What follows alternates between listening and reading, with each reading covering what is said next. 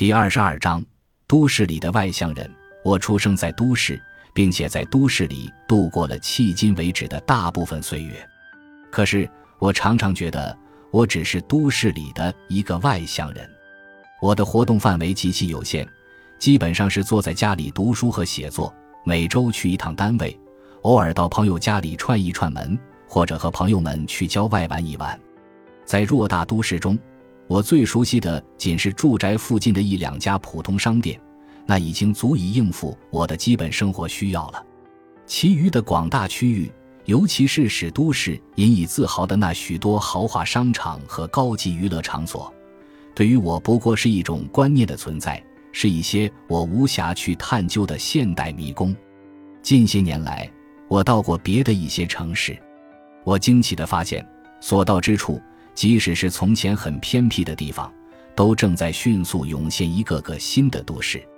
然而，这些新的都市是何其雷同！古旧的小街和城墙被拆除了，取而代之的是环城公路和通衢大道。格局相似的豪华商场向每一个城市的中心胜利进军，成为每一个城市的新的标记。可是，这些标记丝毫不能显示城市的特色。相反，却证明了城市的无名。事实上，当你徘徊在某一个城市的街头时，如果单凭眼前的景观，你的确无法判断自己究竟身在哪一个城市。甚至人们的消闲方式也在趋于一致。夜幕降临之后，延安城里不再闻秧歌之声，时髦的青年男女纷纷走进蓝花花卡拉 OK 厅。当然，都市化还可以有另一种模式。我到过欧洲的一些城市，例如世界大都会巴黎，那里在更新城市建筑的同时，把维护城市的历史风貌看得比一切都重要，几近于神圣不可侵犯。一个城市的建筑风格和民俗风情体现了这个城市的个性，它们源于这个城市的特殊的历史和文化传统。消灭了一个城市的个性，差不多就等于是消灭了这个城市的记忆。这样的城市无论多么繁华，对于它的客人都丧失了学习和欣赏的价值，对于它的主人也丧失了家的意义。其实，在一个失去了记忆的城市里，并不存在真正的主人，每一个居民都只是无家可归的外乡人而已。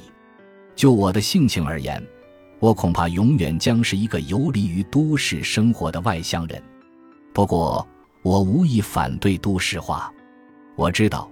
虽然都市化会带来诸如人口密集、交通拥挤之类的弊端，但都市化本身毕竟是一个进步，它促进了经济和文化的繁荣。我只是希望都市化按照一种健康的方式进行。即使作为一个外乡人，我也是能够欣赏都市的美的。有时候夜深人静之时，我独自漫步在灯火明灭的北京街头。望着被五光十色的聚光灯照亮的幢幢高楼，一种赞叹之情便会油然而生。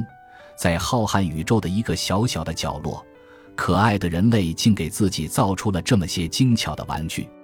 我还庆幸于自己的发现：都市最美的时刻是在白昼和夜生活的喧嚣都沉寂了下去的时候。感谢您的收听，本集已经播讲完毕。喜欢请订阅专辑，关注主播。主页更多精彩内容等着你。